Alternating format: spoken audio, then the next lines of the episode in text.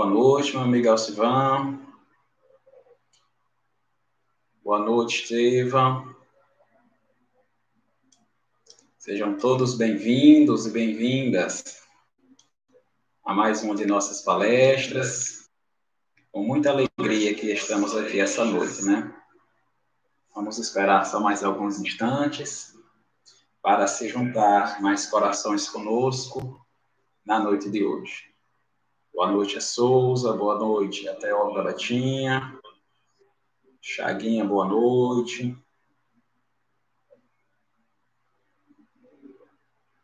Boa noite a cada um que está chegando.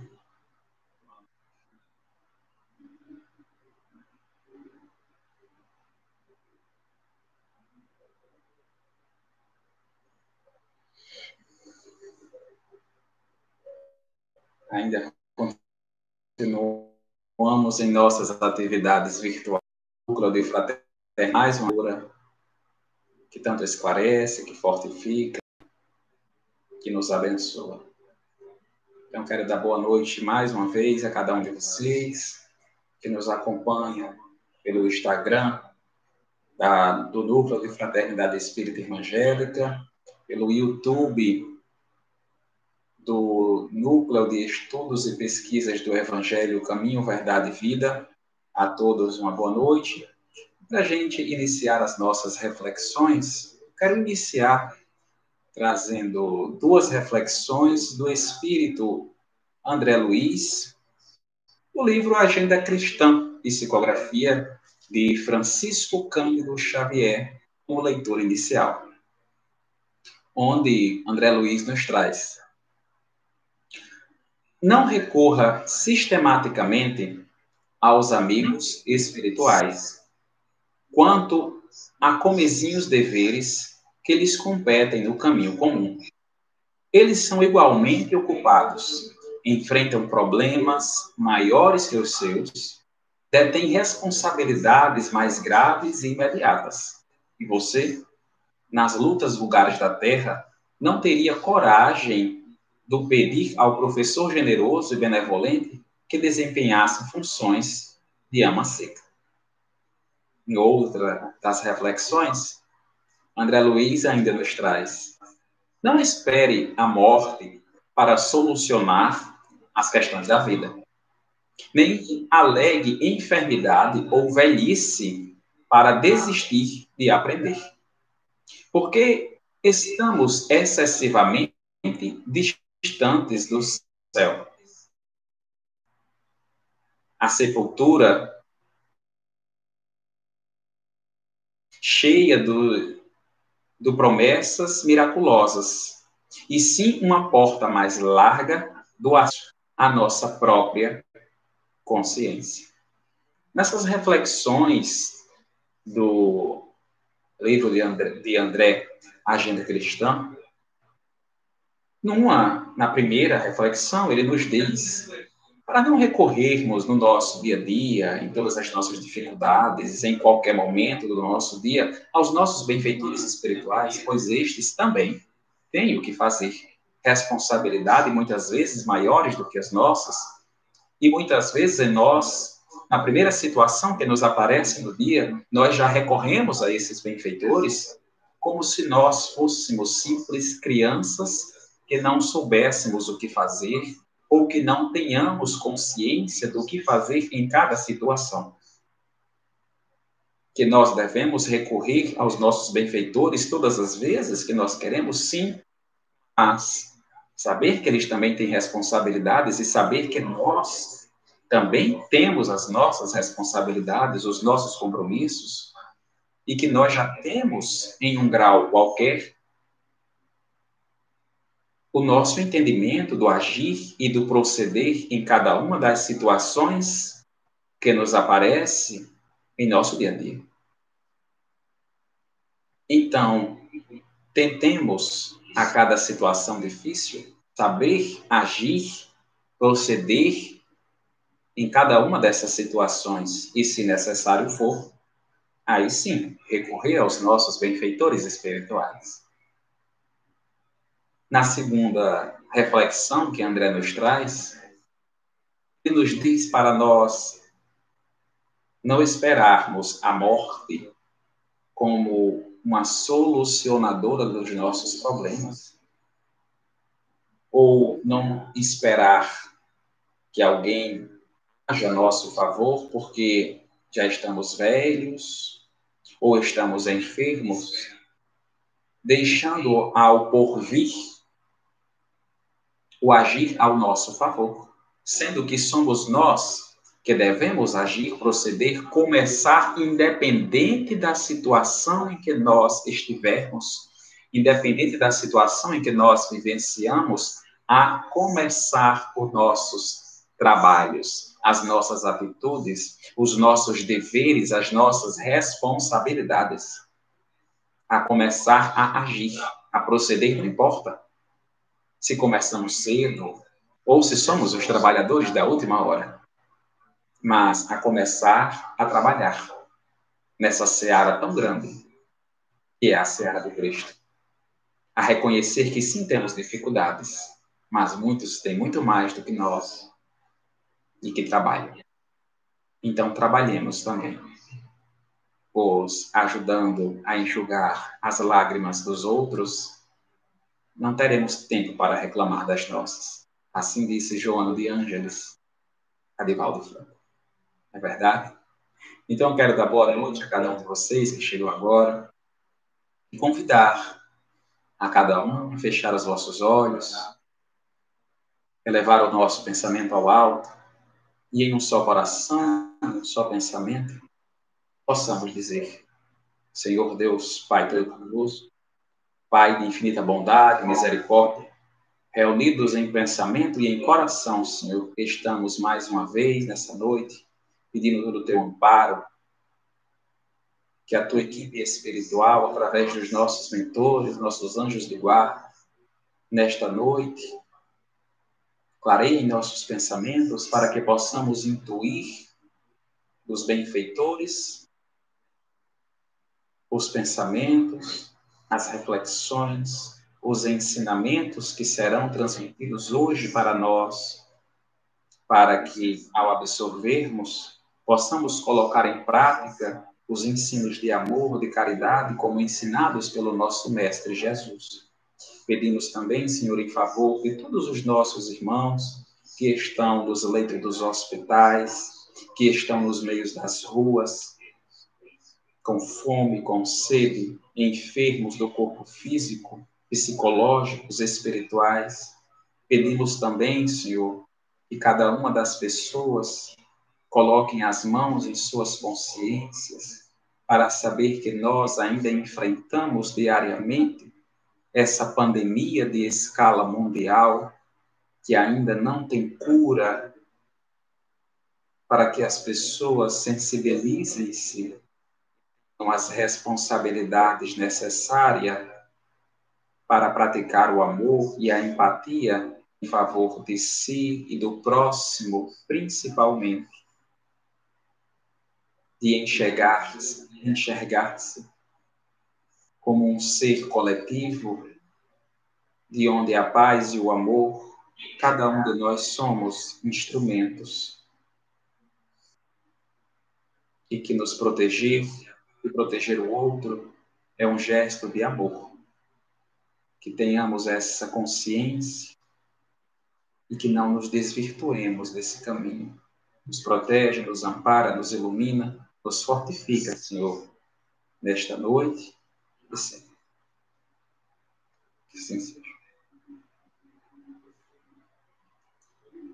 Quero dar boa noite mais uma vez a cada um de vocês que chegaram agora. Boa noite, Eliseu, da Gilmara, a Ana Souza. Boa noite a cada um. E nessa noite de hoje, nós vamos refletir um pouco com o tema A Fé Humana e a Divina, que é um dos capítulos, capítulo 19 do Evangelho segundo o Espiritismo, no último tópico. É nele que iremos refletir um pouco. Quando colocamos, quando pensamos na fé humana e na fé divina, pensemos primeiro o que é fé. Fé é esse sentimento inato de nossos destinos futuros. É a certeza de algo e do futuro. E nisso pensamos de duas formas. Na fé humana ou na fé natural. E na divina. A fé natural, a fé humana, vem de coisas do cotidiano. E elas estão tão ligadas a nós e de uma forma tão simples, de uma forma tão natural, que muitas vezes nós nem percebemos que é uma fé. Exemplo, nós dormimos na certeza que iremos acordar amanhã. Nós temos a fé natural que o sol irá nascer amanhã. É uma certeza que temos. Quando nós vamos a um restaurante, por exemplo, pedimos um prato de comida, nós temos a certeza que naquele alimento que está sendo servido não tem veneno. Quando nós vamos utilizar transportes públicos ou privados, como táxis, ônibus, nós não costumamos pedir o laudo de sanidade mental do motorista. Pois confiamos que é uma pessoa apta aos seus serviços. Quando viajamos de avião, por exemplo, que muitas pessoas têm medo, quando nós chegamos na aeronave, nós não pedimos os laudos de revisões técnicas do avião para que esse voe.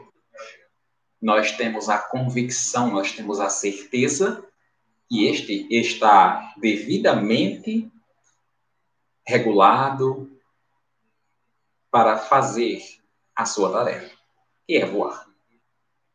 Então nós temos certezas. É uma certeza natural. É uma fé humana tão simples, tão natural, que muitas vezes não pensamos que temos. Temos também a fé científica, embasada nos princípios naturais. Exemplo, Sabemos que as partículas são constituídas de prótons, de elétrons, que um fluxo ordenado de elétrons chamamos de corrente elétrica e que, por exemplo, a encontramos esta em nossas casas nas tomadas. E se nós colocarmos o dedo na tomada, levaremos um choque. E a gente, quando vê uma tomada, já sabe que por lá passa uma corrente elétrica e que, se nós colocarmos o dedo, levaremos um choque. É uma certeza. Temos fé nessa parte científica. E que, se algo acontece diferente, contraria nossas ideias, a gente diz: tem alguma coisa errada aí, vamos investigar, porque não é o certo. Não está funcionando da forma que deveria. Nós temos essa fé científica. Nós temos essa fé humana. Nós temos essas certezas. E da mesma forma que temos essa fé natural, que temos essa fé humana, trazemos em nós e também desenvolvemos a fé divina. Essa fé teológica que trazemos em nós, que é desenvolvido em nós ou que aos pouquinhos é ensinada quando somos crianças e vamos crescendo em nossos templos religiosos, que é de fortificar essa fé, essa certeza divina, que na verdade é uma característica, é uma lembrança que nós trazemos em nossa essência espiritual, nosso Criador. É por isso que as civilizações antigas, que os povos primitivos, eles já trazem em si esse desejo, esse ensejo de adorar um Deus, de prestigiar um Deus, independente da sua crença religiosa, trazemos isso em nós de uma força mais poderosa, de uma causa primária. E nós temos essa certeza, vamos em fé. Trazemos isso em nós. Essa fé divina. E o Espiritismo, ele nos convida a termos essa fé, mas essa fé raciocinada, no sentido de que não tenhamos uma fé cega, esse fanatismo religioso, mas de sabermos que termos a convicção de que essa fé é para o nosso bem e que ela não faça mal a ninguém, respeitando a todos, pois todos somos filhos de Deus, e como ensinado pelo Mestre Jesus, nenhuma de suas ovelhas serão perdidas. Então, todas as religiões, todas as crenças religiosas que fazem o homem uma pessoa melhor, que o conduzem a Deus, é válido, são válidas. Espiritismo respeita e nos convida a termos essa fé mais raciocinada, não a fé cega, mas uma fé que está fundamentada nas leis divinas e nas leis naturais, que também são leis divinas. E que aos poucos vamos compreendendo e percebendo que uma não é diferente da outra. Como diz Haroldo Dutra, Haroldo Dias, né? a fé Fé não é acreditar em algo ou não. Isso vem de crença. Isso vem de crença. Se você acredita em alguma coisa ou não. Fé tem a ver com entrega. A fé tem a ver com entregar-se, com deixar-se, se permitir, confiar. Isso é fé como dizem aquelas frases né, de redes sociais, fé é você colocar o pé e depois Deus colocar o piso. É confiança. É entregar-se. E quanto mais a gente estuda o Evangelho do Cristo, quanto mais a gente estuda, quanto mais a gente se aprimora, se desenvolve, quanto mais o Evangelho do nosso Senhor Jesus do nosso irmão mais velho, do nosso amigo de todas as horas, quanto mais os seus ensinamentos penetram em nosso ser, mais certeza, mais entrega a Deus nós temos, pois aumentamos a nossa fé, pois exercitamos essa fé. Quando estudamos o Evangelho, quando vivenciamos, nos desenvolvemos, nos transformamos pois temos a convicção do agir de Deus, e nisso nós nos entregamos cada vez mais ao nosso Pai, ao nosso Criador. Temos diversas passagens de fé, de exercício de fé e de falta de fé nos evangelhos. No Evangelho de Mateus, capítulo 17, por exemplo, nós temos aquela passagem de que Jesus, ao se aproximar da cidade, encontra uma grande multidão, onde alguns de seus apóstolos lá estavam, e chega um homem chorando, desesperado, corre aos pés de Jesus e diz: Mestre, ajuda o meu filho, este está enfermo esse está necessitado, ele está lunático. Apresentei já o meu filho a alguns dos seus servos, mas eles não conseguiram ajudar. Eles não conseguiram curar o meu filho. Sabemos nessa passagem que este menino, filho desse homem, ele estava sob a influência de espíritos obsessores e que os discípulos de Jesus não conseguiram afastar esse espírito obsessor deste menino. E Jesus responde dizendo: raça de incrédulos e depravados, até quando estarei convosco? Até quando vós, até quando vos sofrerei? Trazei-me aqui este menino. E tendo Jesus conversado com o espírito, o expulsa, o afasta E o espírito, ao se afastar do menino, o menino fica bom imediatamente. É um choque muito brusco devido a uma obsessão de muitos anos. Mas ao se afastar, o menino em breve, em poucos momentos, torna a consciência e está livre daquele espírito obsessor de muitos anos. E os discípulos, ao verem aquilo, ao verem a forma de Jesus agir, e também ao sentirem o impacto dessas palavras tão firmes do Mestre, ao dizer raça de incrédulos, eles têm uma conversa em particular com Jesus e diz, Mestre, por que nós não conseguimos expulsar o espírito dessa criança, sendo que nós já fizemos isso outras vezes? E Jesus responde aos seus discípulos, dizendo: por causa de vossa incredulidade. Porque vocês têm pouca fé.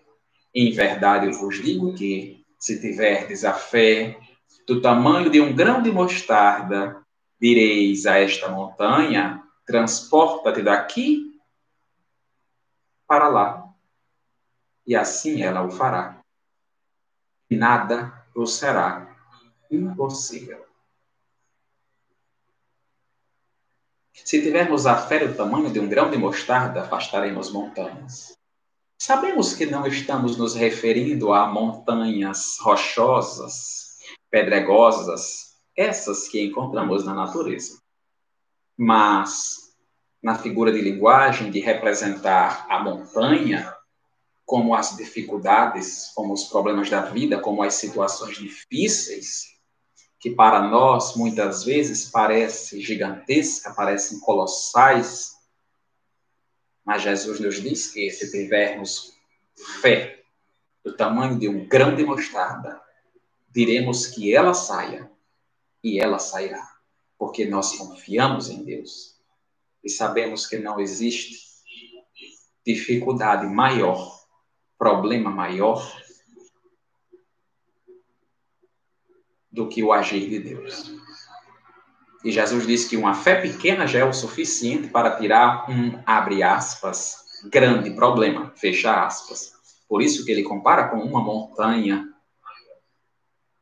Se o problema é grande, tenhamos mais fé ainda.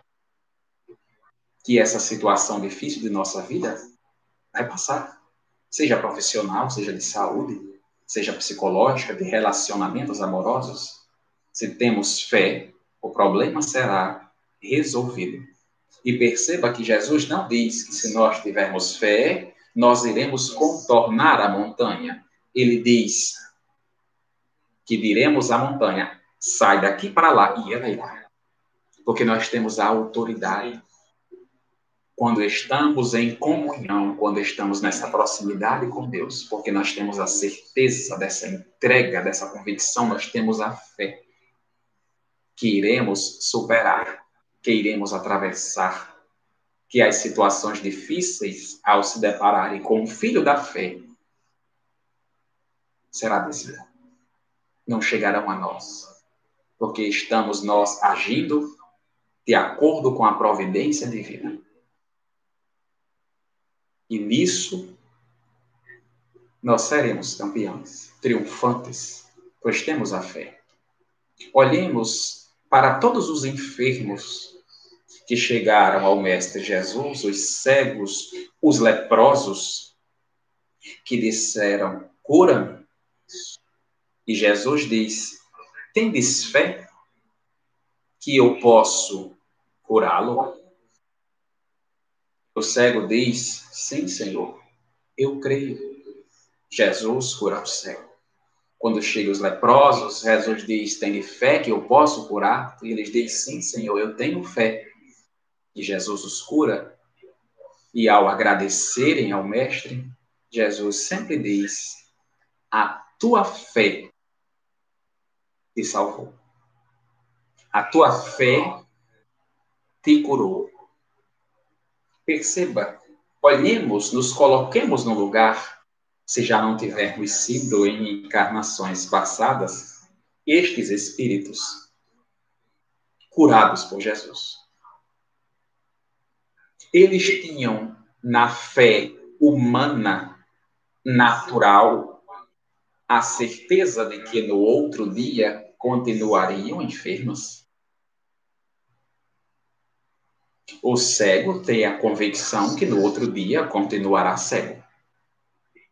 O enfermo, aquele necessitado, aquele leproso com doença de meses, de anos, ele tem a convicção, ele tem a fé, a certeza que no outro dia estará com a lepra.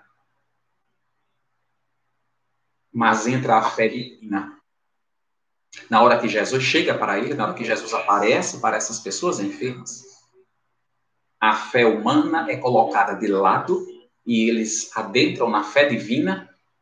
Quando Jesus diz: "Tem fé que eu posso curar-te", curar-te, e ele diz, e eles dizem: "Eu tenho fé, Senhor", e são curados. Então a, a fé divina ultrapassa toda essa razão nessa fé natural, nessa fé humana, ela ultrapassa, ela transcende e entrega-se no agir de Deus.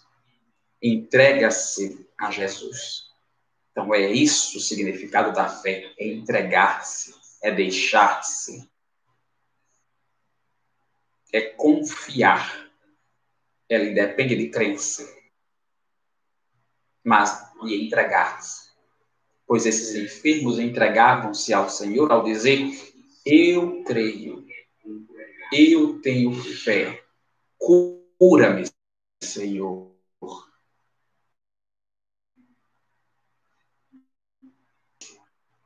Na fé. Olhemos aquela passagem evangélica narrada também por Mateus, titulada Jesus anda sobre as águas. Quando Jesus está com aquela multidão de pessoas e depois ele se afasta, vai ao monte para orar, pela manhã, anoitece e os seus discípulos entram nas embarcações e vão atravessar o rio. E Jesus não foi porque ele ainda estava orando. Mas ventava muito.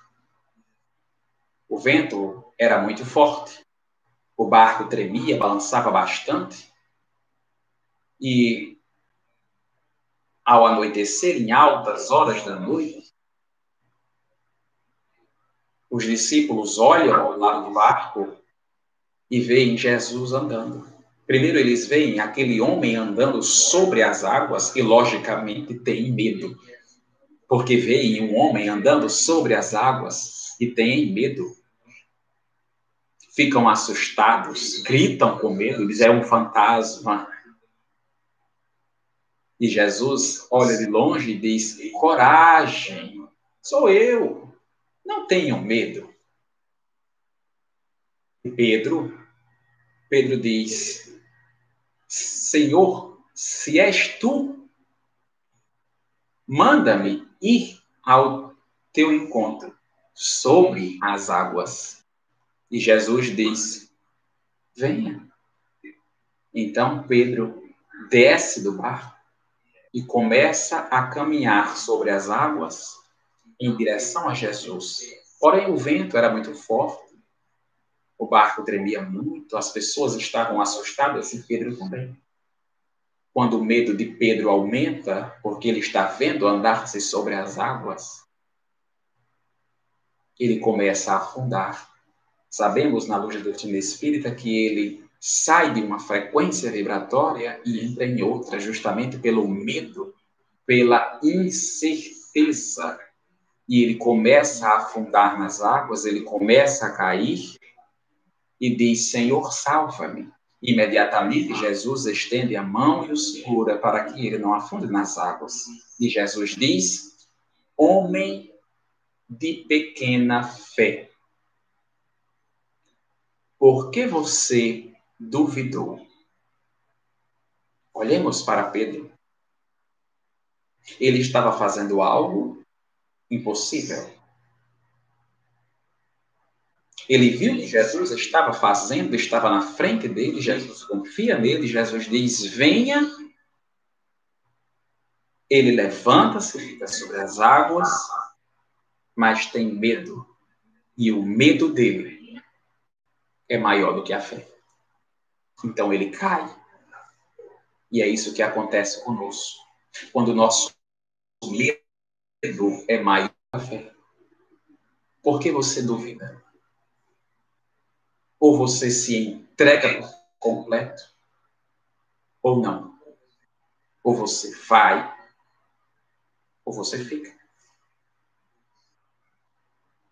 É por isso que em outras passagens ele diz: aquele que olha para trás não é digno de entrar no reino dos céus. Ou seja, ou você se entrega, ou você se permite ir, ou você tem fé, ou seu medo vai fazer você cair. Quantas vezes nós deixamos de fazer algo por medo porque a fé humana diz, a fé humana disse a Pedro que ele não andava sobre as águas. Mas a fé divina de Jesus disse: vem. E ele coloca a fé humana, que na verdade nem é tanta fé, porque afunda. Ele fica mais preso na fé humana do que na fé divina o que nos faz pensar quantas vezes nós pedimos algo a Deus, Deus fala conosco, através dos benfeitores espirituais, nós sabemos o que devemos fazer, nós sabemos a forma que devemos agir, mas por medo nós não agimos. E é nessas horas que o Mestre Jesus diz: porque duvidou? Porque você está com medo? Entrega-te Quantas vezes Jesus vai dizer, homem de pouca fé? Vem, tenhamos a certeza, nos permitamos entregar-se ao Evangelho do Cristo. No Evangelho segundo o Espiritismo, no capítulo 19, intitulado A Fé Transporta Montanha, um dos espíritos que faz a comunicação, ele apresenta-se com o nome um espírito protetor. No ano de 1863, em Paris, e ele nos diz, ele diz ao codificador da doutrina, a fé é humana e divina a fé é humana e divina. Se todos os encarnados se achassem a serviço dessa força que em si trazem e se quisessem por a vontade a serviço dessa força, seriam capazes de realizar o que até hoje eles chamaram prodígios e que, no entanto, não passa de um desenvolvimento das faculdades humanas. A fé divina, a fé é humana e divina. E o Espírito, um Espírito protetor, ele diz que nós devemos desenvolver essa fé. É por isso que quando nós adentramos em uma doutrina religiosa, a exemplo do Espiritismo, uma fé raciocinada, nós vamos desenvolvendo, porque nós vamos nos esclarecendo, nós vamos vendo, nós vamos percebendo, entendendo, nem que seja um pouquinho do agir de Deus, e nós vamos tendo a certeza, nós vamos tendo a ciência, de que Deus está sempre conosco, que Ele nos ajuda e que o Mestre Jesus sempre vai estar lá para estender as mãos e nos levantar todas as vezes que nós cairmos por medo, pela incerteza. Ela é um exercício. Por isso que quanto mais nós alimentamos a nossa fé, mais queremos alimentá-la pois ela nos consola, ela nos conforta e ela nos faz sermos espíritos melhores. Vejamos na passagem do centurião, aquele centurião que foi ter com Jesus lá em Cafarnaum, onde Jesus caminhava, aquele centurião chega, apresenta-se e diz: Senhor, meu servo está em casa paralítico, em terrível sofrimento. E Jesus diz: Eu irei curá-lo.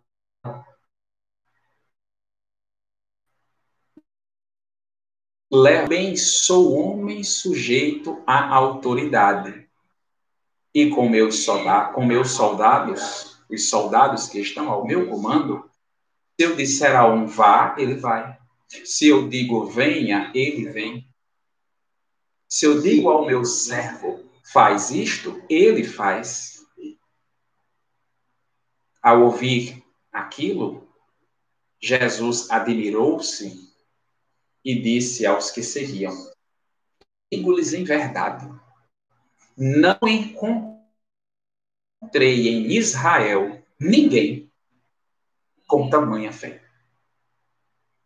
Eu lhe digo que muitos virão do Oriente e do Ocidente e se sentarão à mesa com Abraão, com Isaac e Jacó no reino dos céus. Mas os súditos do reino serão lançados para fora, nas trevas, onde haverá choro e ranger de dentes. Então Jesus diz ao centurião: Vá como você creu, lhe acontecerá. Na mesma hora, o servo foi curado. Olha o tamanho da fé do centurião. Ele diz: Eu confio em você. Tu tens autoridade. Se você disser cura, ele será curado. Porque eu sei que tu podes. Percebamos que Jesus cura os enfermos de muitas formas, para que a gente aprenda que a certeza e a fé age de muitas maneiras. Com cego, Jesus faz lama com sua saliva e areia, passa nos olhos e cura.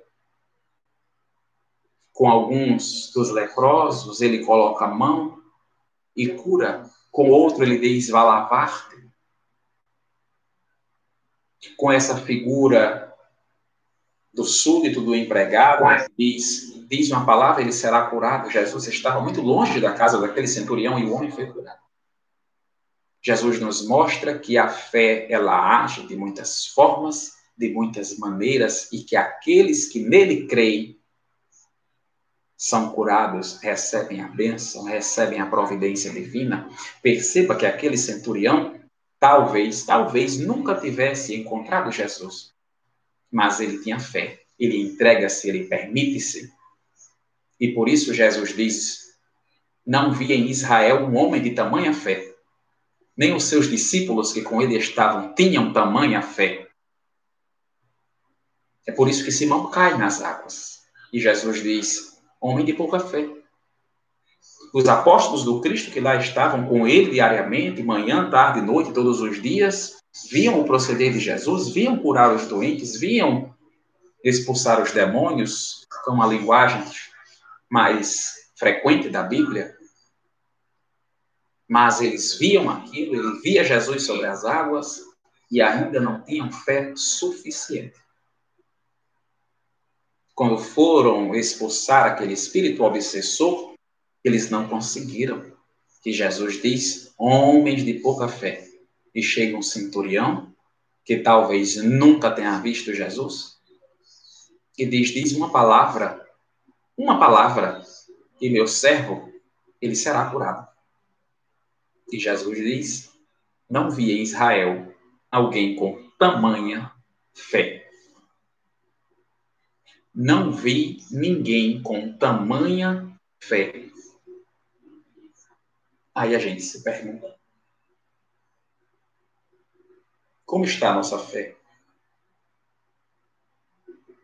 está como a de Simão, que viu Jesus fazer tudo e ainda cai nas águas, como aqueles discípulos que foram fazer uma missão e não conseguiram, ou como a do centurião, que já pede na certeza que vai receber, na convicção que Deus vai agir. A gente se entrega ou ainda fica com o pé atrás? Como está a nossa fé? Perceba que o espírito, um espírito protetor, foi assim que ele se apresentou a Kardec. Ele diz que a fé é humana e divina. Porque se é humana, necessariamente é divina. Porque Deus nos criou. Nós somos filhos do agir de Deus. A nossa fé, embora pequena, é um grau mínimo da divina. Da divina. Que o sol vai nascer amanhã. E está tão ligado a gente, que é tão natural para a gente saber que vai ser amanhã. É tão natural isso. Um dia iremos entender que essa naturalidade também ocorre no parecer, no proceder divino. Um dia nós iremos pedir na certeza que já conquistamos na certeza que já recebemos, na esperança, na certeza, na entrega da providência e do agir de Deus. Um dia isso para nós será tão natural, mas tão natural que chegaremos a dizer aos nossos problemas, às nossas montanhas, retira-te daqui para lá e elas sairão. Porque nós temos a convicção nós nos entregamos em todo o nosso ser a Deus. E que Ele atenda. Porque é um Pai soberanamente justo e bom. E Ele sempre vai agir. E que se por acaso, se por acaso, nós ainda duvidarmos, nós ainda cairmos, tenhamos a fé que Jesus vai estender as mãos e vai nos levantar para que a gente não caia, para que a gente não afunde. A fé é a certeza que a espiritualidade de Deus está conosco a cada momento e que não passamos por nenhuma situação sozinhos. Agora, que Deus espera de nós o nosso agir, fazer a nossa parte, Ele fará a nossa. Agora, lembremos do que seja feita a tua vontade. Devemos agir conforme as leis de Deus, no tempo de Deus, não no nosso.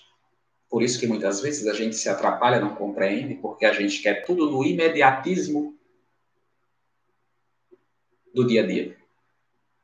Mas é tudo no tempo de Deus. É tudo no agir de Deus. Quando temos fé, já agimos conforme tivéssemos recebido o que nós pedimos. Porque é assim que Deus age. Vamos pedir com fé. Vamos viver com fé. Vamos agir com fé, na certeza, na entrega de Deus. E se tivermos dúvidas, olhemos para Jesus, que em todo momento se fez uno com o Pai. Jesus não só se entregou a Deus há milhões de anos atrás, como ele ainda vem ensinar para nós como devemos nos entregar, como devemos agir, como devemos nos comportar, pensar e falar para todos os necessitados, na entregar-se no caminho de Deus. É assim que devemos agir e nos comportar. Obrigado a todos pela atenção. Só para a gente finalizar mais essa noite de reflexões em torno do Evangelho do Cristo, dos ensinamentos do nosso irmão de todas as horas. Eu quero convidar mais uma os vossos olhos, benfeitores espirituais de cada um de nós. Agradecemos pela essa rica oportunidade de reunidos em pensamentos, aprender, fortificar a nossa fé, de lembrarmos do Senhor, do teu agir, do teu proceder. Que a gente, Senhor, possa a cada dia, a cada momento, agir na certeza que já recebemos de Ti o que pedimos, a nos entregarmos cada vez mais, para que não caiamos nas águas, para que não fiquemos estáticos de frente às montanhas. Mas na fé que o Senhor estenderá as mãos todas as vezes que nós começarmos a cair, até que tenhamos a fé necessária para transportar as montanhas, as dificuldades, as enfermidades que aparecem em nossa vida, que nós aprendamos com estas dificuldades no exercício da nossa fé, como sendo estas instrumentos da nossa melhoria, da nossa perfeição, do nosso progresso moral e espiritual. Que a cada dia que passa, Senhor, eu possa fortificar mais e mais a minha fé, até que um dia não me reconheçam mais, mas somente a Ti, para que diminua eu e Tu, e tu cresça, Senhor, mais e mais. Que assim seja. Então, eu quero agradecer a cada um de vocês que se fez presente conosco nessa noite de hoje.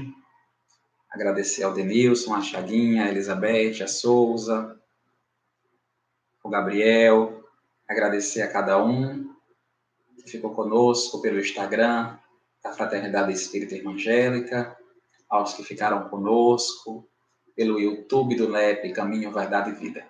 Que Deus abençoe a cada um hoje e sempre. Boa noite, pessoal.